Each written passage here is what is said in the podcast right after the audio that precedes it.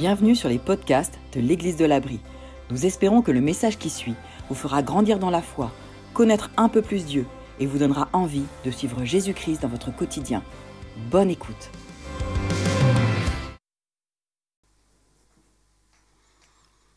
Bonjour à tous et bienvenue pour euh, cette dernière partie de cette série qu'on a voulu appeler La Bible, croire, grandir, partager. Bonjour aussi à tous ceux qui nous regardent en streaming ou qui vont nous regarder plus tard en replay. Je pense notamment à tous les animateurs des environnements enfance et jeunesse qui s'occupent avec tellement de soin de vos jeunes, de vos enfants en ce moment. Merci pour tout ce que vous faites euh, pour, euh, euh, pour nos familles et c'est chouette et on est content que vous puissiez regarder ça plus tard. On est dans cette série sur, sur la Bible et le propos de cette série, ça a été un petit peu de faire une différence entre deux choses. On a voulu faire la différence entre connaître les histoires de la Bible et connaître l'histoire de la Bible. Souvent, quand on pense à la Bible, on pense aux histoires qu'il y a dedans et qu'on connaît plus ou moins en fonction de notre éducation. On n'est pas tous égaux face à la Bible. Certains d'entre nous, on a reçu notre première Bible étant enfant. Moi, je me souviens, euh, enfant, j'avais une première Bible pour enfants. Ma maman me lisait tous les soirs les histoires qu'il y avait dedans. Et certains d'entre nous, peut-être que vous n'avez jamais même eu une Bible dans les mains. Et on connaît tous plus ou moins certaines histoires qu'il y a dedans. Peut-être que vous n'avez jamais voulu ouvrir une Bible parce que vous avez entendu parler de certaines histoires et vous avez dit mais jamais de la vie je vais lire ce livre, c'est trop, euh, trop euh, fou ces histoires qu'il y a là-dedans, je ne peux pas y croire. Et le propos de cette euh, série, ça a été de regarder ensemble l'histoire de la Bible. Parce que connaître l'histoire de la Bible, eh ben, ça donne un éclairage sur les histoires qu'il y a dedans. Et ce n'est pas la même chose. En fait, la Bible que nous avons aujourd'hui, elle n'est pas née comme ça. La Bible qu'on a aujourd'hui, un livre avec plusieurs livres dedans, découpé en chapitres, en versets, c'est pas comme ça que la Bible est née. Et on a vu dans la première partie de cette série que la Bible, elle est née d'un événement, la résurrection de Jésus. En fait, si l'histoire de la Bible, elle commence avec la résurrection de Jésus, c'est parce que toutes les histoires qu'on trouve dedans, en fait, la plus centrale et essentielle, c'est la résurrection de Jésus. Toutes les histoires qu'on trouve dans la Bible, elles pointent vers la résurrection de Jésus. Et on a vu en fait que c'est avec cette résurrection que tout a commencé pour l'histoire de la Bible. Pas avec la Genèse, alors que nos Bibles aujourd'hui commencent avec ce livre-là. Et revenons un petit peu en arrière avant cette résurrection. Imaginez-vous, on est trois ans avant la crucifixion et la résurrection de Jésus. Il y a cet homme, ce rabbi, ce maître juif, Jésus, qui commence à faire parler de lui. Il va enseigner des foules, il va parler de Dieu, il va dire qu'il est le Messie que le peuple juif attendait. Et dans ces foules, il y a des gens qui vont croire en lui et d'autres qui ne vont pas croire en lui. Il va déranger les religieux juifs de l'époque parce que sa relecture de certains textes, sa relecture de la relation que Dieu veut avec nous les dérange. Et il va avoir des hommes, des femmes qui vont le suivre. Et il va être avec un groupe de disciples et il va les enseigner sur euh, comment Dieu veut cette relation avec nous, sur euh, le royaume de Dieu, comment Dieu aimerait qu'on vive. Et au bout de trois ans, cet homme est arrêté et crucifié. Et là, pour ses disciples, qui avaient cru qu'il était vraiment le Messie, le Sauveur qu'ils attendaient depuis des siècles dans, leur, leur pays, tout s'écroule. Mais il a dit qu'il était le Fils de Dieu. Il avait même prédit sa mort et sa résurrection. Mais à ce moment-là, les disciples, ils ont complètement oublié ça. Tout s'écroule. Mais trois jours après, le matin de Pâques, le tombeau est vide et les disciples voient Jésus vivant. De nombreux témoins voient Jésus vivant. Et ça va tout changer. Et de là, ils vont aller en parler partout autour d'eux parce que c'est extraordinaire. Et d'un seul coup, tout son enseignement, tout ce qu'il a fait durant sa vie, ça prend un autre sens. Mais oui, mais il avait dit qu'il allait mourir et ressusciter. Mais je comprends maintenant quand il disait qu'il était le sauveur. Tout prend une autre dimension. Et c'est comme ça que la Bible est née parce que ces témoins qui ont vu Jésus ressusciter, ils vont aller en parler partout autour, d'eux. En fait, sans la résurrection, eh ben, il n'y aurait pas eu de Bible. Parce qu'il n'y aurait pas eu d'intérêt de raconter l'histoire, la vie de Jésus et son enseignement. ça aurait juste été un penseur de plus avec des bonnes idées. Mais s'était juste mort à la croix et pas ressuscité, quel intérêt? Mais là, plusieurs personnes le voient ressusciter et en parlent autour d'eux. Et du coup, il y a tout cet intérêt qui naît pour la vie et l'enseignement de Jésus. Et du coup, on a envie de mettre tout ça par écrit pour garder une trace. Et c'est comme ça que l'histoire de la Bible commence, avec Luc, ce médecin qui va faire des recherches, qui va aller interroger certaines de ces personnes qui ont vu Jésus vivant, qui ont vécu avec lui, pour mettre par écrit sa vie, son enseignement. Et certains des disciples vont le faire aussi. Et c'est comme ça que vont apparaître les évangiles. Et on en est à ce moment-là dans l'histoire de la Bible. Et va apparaître dans le, dans le décor un homme qui va avoir une grande importance, l'apôtre Paul. L'apôtre Paul, il est aussi connu sous le nom de Saul de Tarse. Saul, c'était son, nom hébreu, parce que c'était un, un pharisien, pas un parisien, un pharisien. C'était un pharisien juif de naissance, et le parti des pharisiens, c'était une partie de, la religion juive, ils étaient connus pour avoir une connaissance très importante des textes, euh, des textes juifs. On peut laisser l'apôtre Paul. Et Paul, il a un autre, il, s'appelle Saul de Tarse aussi, mais comme c'était aussi un citoyen romain, son nom, euh, Paul, c'est son nom romain.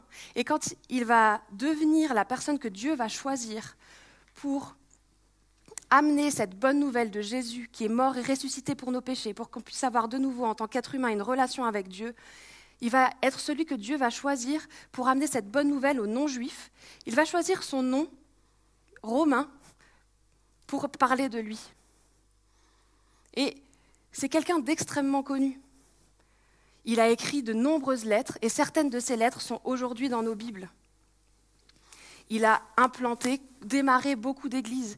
Il va voyager dans tout le bassin méditerranéen pour parler de cette bonne nouvelle de Jésus qui est mort pour nos péchés, ressuscité d'entre les morts, et on peut le suivre. Il va en témoigner à plein de gens, et plein de gens vont suivre Jésus par son enseignement. Certains disent même, et pas forcément que des croyants, que son enseignement, ses écrits, ils ont marqué, ils ont façonné notre culture occidentale beaucoup de choses, de principes qu'on a aujourd'hui dans notre culture, des choses qu'on admet facilement comme étant des choses bonnes, viennent de l'enseignement de Paul. Et pourtant, cet homme-là, qui est tellement connu aujourd'hui, s'il était aujourd'hui parmi nous, voilà comment il se présenterait. Oui, je suis le moindre des apôtres. Je ne mérite pas de porter le titre d'apôtre, puisque j'ai persécuté l'Église de Dieu. Quand Paul arrive dans l'histoire, il n'arrive pas en tant que Paul l'apôtre, il arrive dans l'histoire en tant que Saul le persécuteur. Au début de l'Église, je vous ai dit qu'il y avait ces textes, euh, ces premiers, euh, premiers, disciples qui vont mettre par écrit la vie euh, de Jésus. Mais ces premiers chrétiens, ils vont aussi avoir un intérêt tout particulier pour les écrits sacrés des Juifs. Parce qu'en fait, en lisant, et c'est ce qu'on a vu dans le dernier message, en lisant ces écrits-là, ils vont voir Jésus au travers de ces écrits. En lisant certaines prophéties qui ont été données il y a des centaines d'années, ils vont dire, mais en fait, c'est Jésus qui a accompli cette prophétie-là. Et on sait que dans les, églises des premiers chrétiens, eh ben, ils vont utiliser ces textes sacrés des Juifs, qu'ils appelaient la loi et les prophètes, dans des réunions pour louer Dieu ensemble. Et certains juifs, comme Paul au début de cette histoire, qui étaient très attachés à ces écrits-là, eh bien, ça ne va pas leur plaire. Mais c'est nos écrits, vous ne les comprenez pas bien. Et Paul, il avait tellement de haine contre ces chrétiens qui reprenaient ses écrits et voyaient Jésus dedans, alors que lui ne le voyait pas, qu'il va mettre toute son énergie pour arrêter ce mouvement qui est en train de naître de gens qui veulent suivre Jésus. Il va aller voir les chefs des prêtres, il va leur demander des lettres pour aller chercher les gens dans les maisons, les faire arrêter, les faire tuer. Quand Paul arrive dans l'histoire de la Bible et l'histoire du christianisme, il y arrive en tant que quelqu'un qui persécute l'Église. Et pourtant, c'est cet homme-là que Dieu va choisir pour porter son message. C'est cet homme-là que Dieu va choisir pour que d'autres hommes soient réconciliés avec lui et pour porter ce message aux non-juifs. C'est fou. Dieu utilise un homme qui a persécuté en son nom son Église. Parce qu'à un moment donné, dans sa vie, en une après-midi, Paul va rencontrer Jésus. Et là, ça va faire un switch complet. Et là, il va réaliser qu'en fait, ces chrétiens qui persécutaient, mais ils ont raison. C'est vrai que tous ces textes que je connais tellement bien de la loi et des prophètes, ils pointent vers Jésus. C'est une évidence. Et je vais aller en parler partout autour. Mais Paul, c'est la preuve que personne n'est trop mauvais pour s'approcher de Dieu. Peu importe ce que vous avez fait dans votre vie, Dieu, il a toujours les bras ouverts. Regardez ce qu'il a fait avec un homme qui a tué en son nom d'autres. Paul, c'est la démonstration que l'amour de Dieu est toujours plus grand que toutes ces choses qui peuvent nous peser.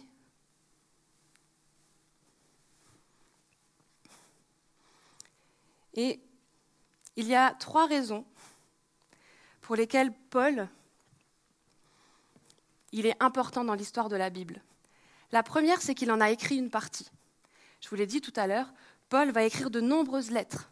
En fait, Paul va voyager euh, dans tout le bassin méditerranéen et il va créer des églises. Puis il va créer une église, mettre des responsables en place, puis il va partir, créer une autre église. Mais il va écrire des lettres à ces églises. Des lettres à des églises qu'il connaît, ou même des lettres à des églises qu'il aimerait rencontrer, comme par exemple la lettre aux Romains. Il va écrire des lettres à des collaborateurs comme Timothée, Tite, des gens qu'il connaît et qu'il veut encourager. Il faut bien avoir en tête qu'au moment où Paul écrit ces lettres, il n'est pas en train d'écrire la Bible, il est en train d'écrire une lettre. Tout comme nous, on pourrait écrire une lettre, on est en vacances et on écrit une lettre à quelqu'un qu'on aime bien. Il écrit des lettres à ses communautés. Et ces lettres vont être gardées, préservées et plus tard ajouté à ce qu'on appelle aujourd'hui la Bible. La deuxième raison pour laquelle Paul est important dans l'histoire de la Bible, c'est qu'il explique la relation entre ces deux parties. Ce qu'on appelle aujourd'hui l'Ancien Testament, les écrits sacrés des Juifs, et le Nouveau Testament, les écrits qui parlent de la vie de Jésus. Et qui mieux que Paul, qui est un juif avec une énorme connaissance de ces écrits de l'Ancien Testament et converti, qui suit Jésus, peut nous expliquer le lien entre les deux. Il est la personne parfaite pour ça.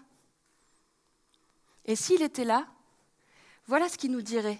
Parce qu'en fait, des fois, on se demande, on peut lire des choses dans l'Ancien Testament, dans le Nouveau, et on, se dit, mais comment j'applique ça dans ma vie? Et voilà comment il nous explique le lien qu'on peut faire entre les deux. Il nous dirait, lis l'Ancien Testament pour l'inspiration et la motivation. Tire les applications pour ta vie du nouveau commandement de Jésus. L'Ancien Testament, il nous raconte l'histoire d'un contrat, d'une alliance que Dieu fait avec un peuple ancien, le peuple d'Israël.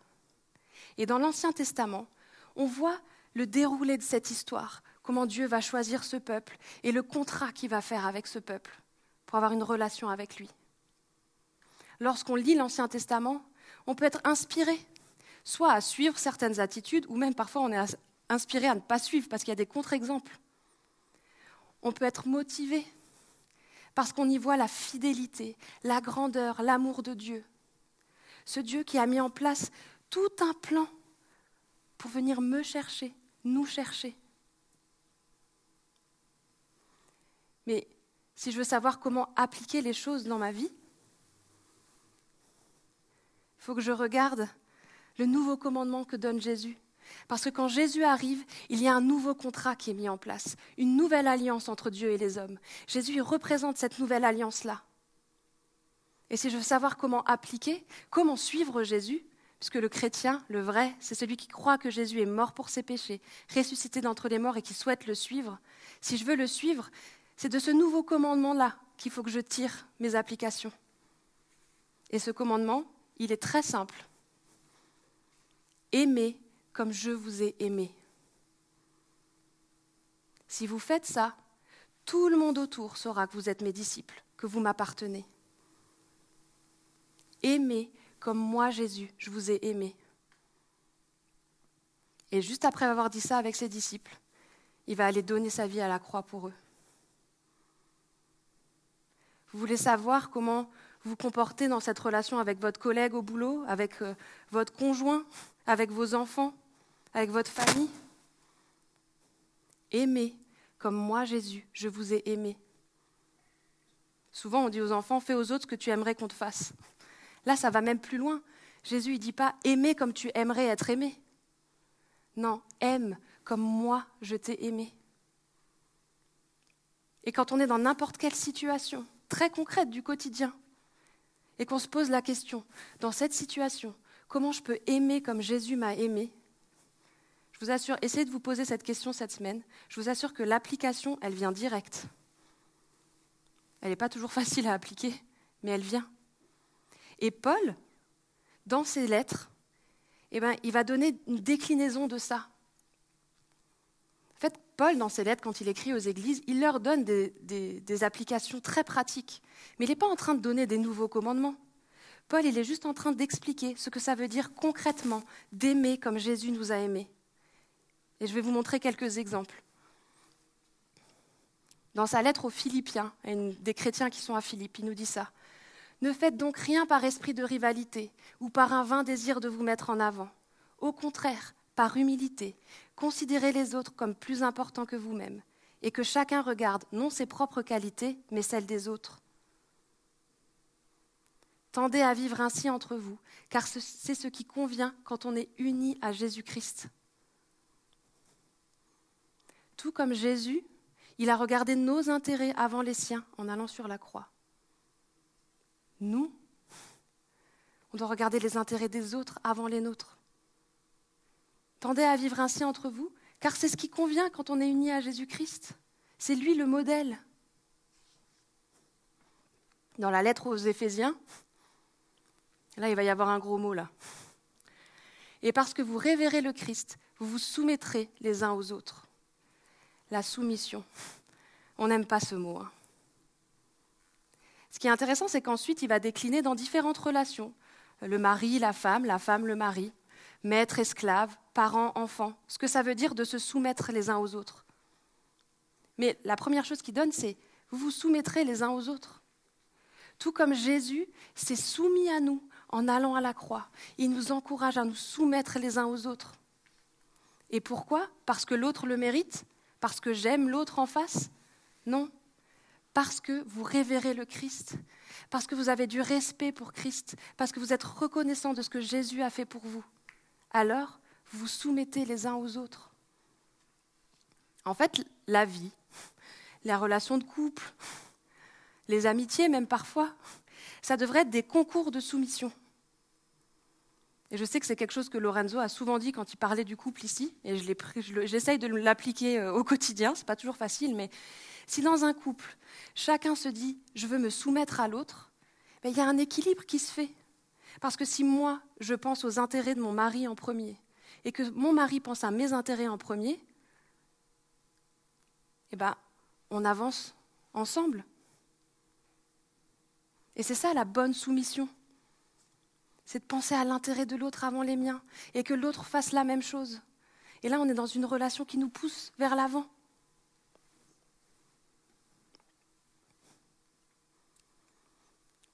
un autre passage dans Éphésiens. Soyez bons et compréhensifs les uns envers les autres. Pardonnez-vous réciproquement, comme Dieu vous a pardonné en Christ. C'est l'apôtre Paul qui écrit ça. L'apôtre à qui Dieu a pardonné qu'il a persécuté certains de ses enfants. Et voilà ce qu'il nous dit. Oui, des fois dans les relations, c'est compliqué, on se fait du mal. Paul, il n'est pas utopiste, tout va toujours bien. Oui, c'est compliqué. Mais quand on se fait du mal, pardonnez-vous réciproquement, comme Dieu vous a pardonné en Christ. Soyez bons, compréhensifs les uns envers les autres. Toujours avec ce même modèle. Aimez comme Jésus vous a aimé. pardonnez comme Dieu vous a pardonné. Les pardonnés pardonnent. Quand je réalise que Dieu m'a tellement pardonné, eh je peux avoir cet élan pour pardonner l'autre.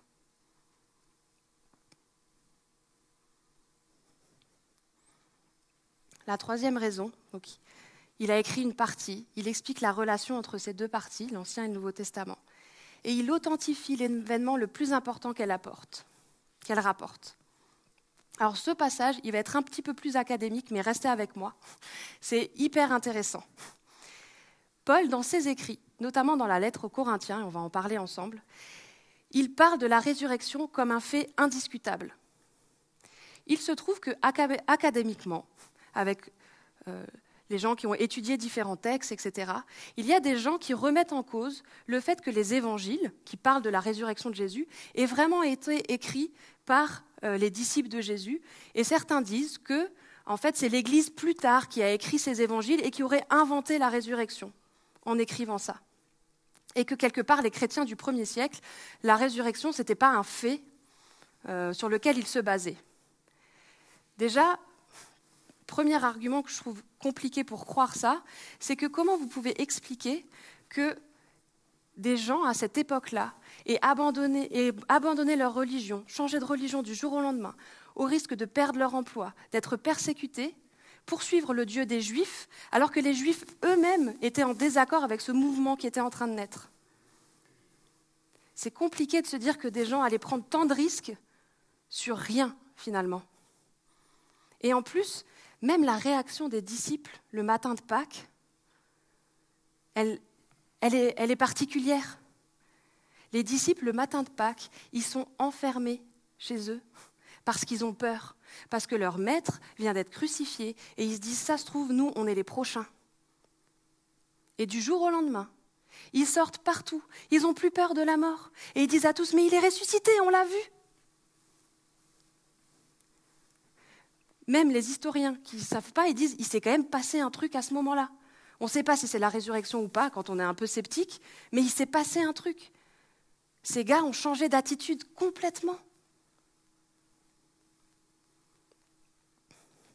Et on va réfléchir juste autour de cette lettre aux Corinthiens.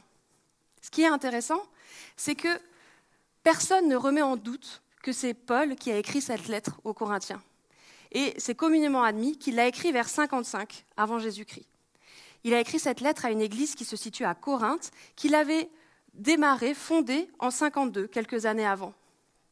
On sait aussi que Paul, il était en 49 et 40 à Jérusalem. Il a rencontré les disciples. Et on place à peu près sa conversion à lui, à Paul, autour de 37. Il y a des fois, à quelques années près, certains disent que c'était peut-être un peu plus tôt, en 35, etc.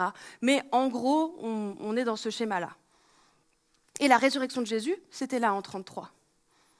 Donc Paul, en 55, il écrit que Jésus est ressuscité et que de nombreux gens l'ont vu. On va en parler juste après. Si la résurrection est une invention de l'Église plus tard, comment Paul en parle aussitôt? Et voilà ce que dit Paul aux Corinthiens. Je vous ai transmis comme un enseignement de première importance. C'est l'enseignement central de première importance. Ce que j'avais moi-même reçu. Moi-même, on m'a donné cet enseignement. Le Christ est mort pour nos péchés, conformément aux Écritures. Il a été mis au tombeau. Il est ressuscité le troisième jour, comme l'avaient annoncé les Écritures. Il est apparu à Pierre, puis aux douze. Attends, Paul, mais comment tu sais qu'il est apparu à Pierre? Mais parce que je l'ai rencontré, Pierre. J'étais à Jérusalem. C'est un des responsables de l'église là-bas. J'ai vu les douze. J'ai vu ces gens qui ont vu Jésus ressuscité. Ils m'ont raconté. Ils m'ont raconté qu'ils ont vu ses mains percées, mais qu'il était vivant. Ils m'ont raconté tout ça. C'est un enseignement que j'ai moi-même reçu et je voulais redonner. Quand j'ai commencé cette église en 52, c'est ça que je vous ai dit. Je vous ai dit que Jésus, il est mort pour nos péchés, il est ressuscité. Oui, il a été enseveli, mais il est ressuscité. Et plein de gens l'ont vu. C'est en ça que vous avez cru. Et il continue. Après cela, il a été vu par plus de 500 frères à la fois, dont la plupart vivent encore aujourd'hui. Quelques-uns d'entre eux seulement sont morts. Ensuite, il est apparu à Jacques, puis à tous les apôtres. Et vous savez quoi Les Corinthiens, parce qu'au moment où il écrit, c'est ce qui se passe, si vous ne me croyez pas, venez, on va ensemble à Jérusalem, je vous les présente, toutes ces personnes qui ont vu Jésus vivant. Il a été vu par plus de 500 frères à la fois. Ce n'est pas juste 12 personnes euh, qui euh, ont vu Jésus ressuscité et puis ils ont inventé leur truc. Non, de nombreuses personnes ont vu Jésus ressuscité. C'est un fait communément admis dans l'Église de l'époque, pas inventé des années plus tard. Il a été vu. Ce que Paul est en train de dire là, c'est un peu un credo de l'Église. Un credo, c'est une formulation qui résume un peu la foi ce qu'on croit. Il est en train de dire, Jésus est mort sur la croix, il a été crucifié, il a été enseveli, mais il est ressuscité et il a été vu. Et c'est sur ce témoignage de gens qui ont vu Jésus ressuscité que se base la foi de tous les chrétiens aujourd'hui.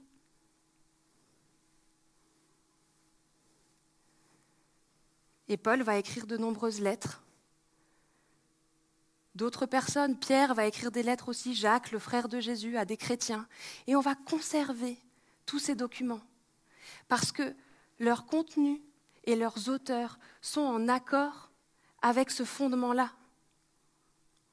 Et on sait même que certaines lettres de Paul ont tourné entre plusieurs églises, on s'est changé les manuscrits, regarde ce que Paul a écrit.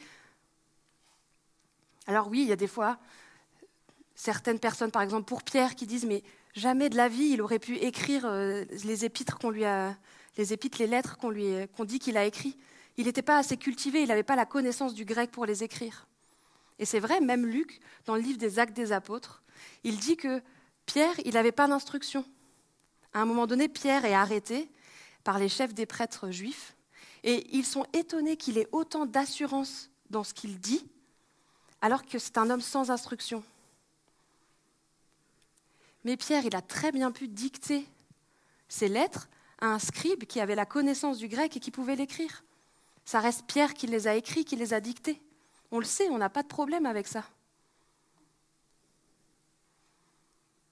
Et tous ces écrits vont être collectés, rassemblés. Pas parce qu'on veut créer la Bible. Non, parce qu'en fait, c'est des écrits précieux tous ces évangiles parce qu'ils nous racontent la vie de Jésus, cet homme qui est mort et ressuscité pour nous. Ces épîtres, elles nous déclinent ce nouveau commandement que Jésus nous a donné. Aimez comme je vous ai aimé. Et donc on veut les garder, on veut se les échanger entre, chrétiens. Parce que regarde comment Paul il a, il a décliné ça dans ces relations-là. Regarde comment Pierre nous encourage alors qu'on vit des moments difficiles. Et tout ça, ça va être collecté, gardé précieusement, transmis de génération en génération. Et c'est que seulement des siècles plus tard qu'il va y avoir pour la première fois la première Bible. On va prendre tous ces écrits-là autour de la vie de Jésus, toutes ces lettres. On va prendre cette loi et ces prophètes de l'Ancien Testament. Et pour la première fois, on va tout mettre ensemble. Et ce sera la première Bible. Et pendant très très longtemps, il va y avoir qu'un manuscrit comme ça. Et pendant très très longtemps, le commun des mortels n'aura même pas accès à ce manuscrit. Le fait qu'on puisse avoir une Bible chez nous aujourd'hui, c'est très récent dans l'histoire de l'humanité. Au Moyen Âge, il va y avoir cette on va commencer à mettre euh, les chapitres, les versets comme on a aujourd'hui. Et puis pendant longtemps, ça va être des moines qui vont recopier ça, en latin même. Et puis, avec l'invention de l'imprimerie, Gutenberg, eh ben, on va commencer à imprimer la Bible. Et ça va permettre qu'elle soit plus accessible à tous. Et avec ça, on va commencer à la traduire. Parce que bon, le latin, euh, on ne comprend pas trop, quoi. Et on va se rendre compte que c'est important, en fait, que chacun puisse avoir accès à ses écrits. On va la traduire, l'imprimer. Et aujourd'hui, on peut avoir des Bibles comme on l'a aujourd'hui. Quelle histoire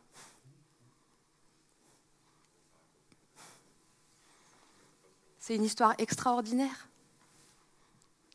Cette histoire qu'on a vue ensemble durant toute cette série. Et s'il y a bien une chose à retenir de cette série, s'il y avait une seule chose à retenir, c'est ça. La Bible n'a pas créé le christianisme. Je ne suis pas chrétienne parce que j'ai lu la Bible. Je lis la Bible parce que le christianisme est né d'un événement, la résurrection, qui a créé un mouvement, l'Église, qui a produit des écrits qui ont été collectés, protégés et assemblés dans un livre, la Bible. C'est pour ça que je lis la Bible. Parce qu'en fait, la Bible, elle vient de, cet événement et de ce mouvement-là. Pas l'inverse. Du coup, la question pour nous, c'est pas est-ce que je suis en paix avec tout ce qu'il y a dans la Bible? Il peut y avoir des fois des choses qui nous dérangent dans ce qu'on y lit. C'est important de se rappeler du coup le lien que Paul nous a donné de faire entre cet Ancien Testament, ce Nouveau Testament.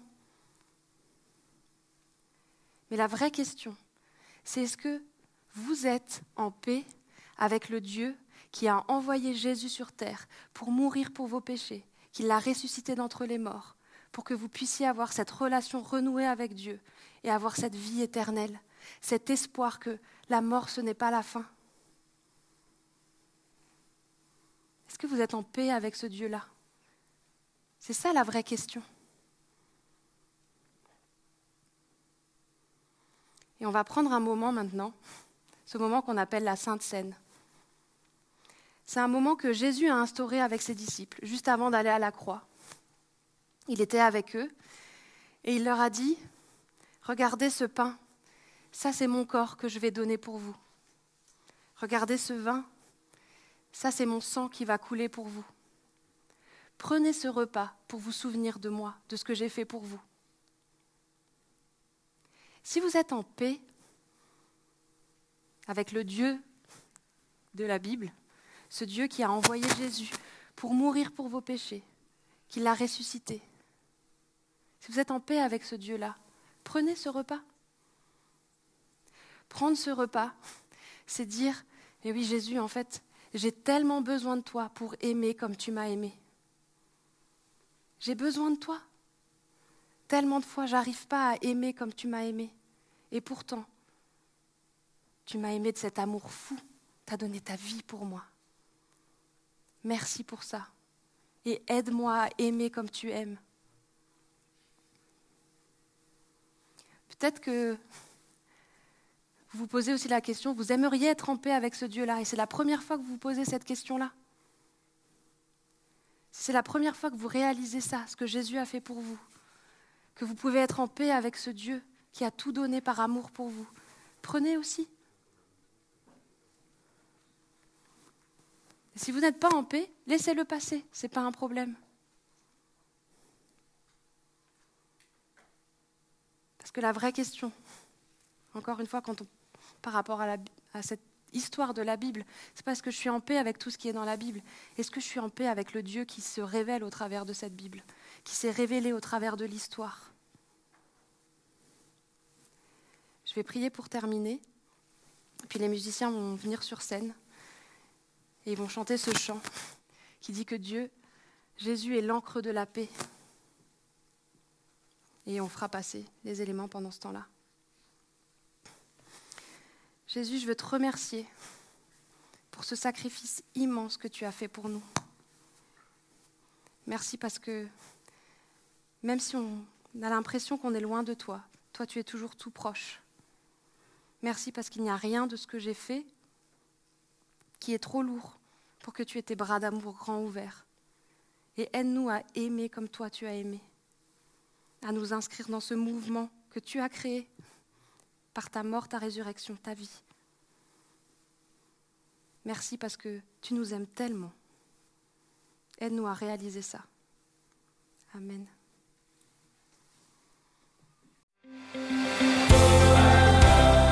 Nous espérons que ce message vous a fait réfléchir. Retrouvez d'autres messages sur la chaîne YouTube de l'Église de l'Abri. À très bientôt!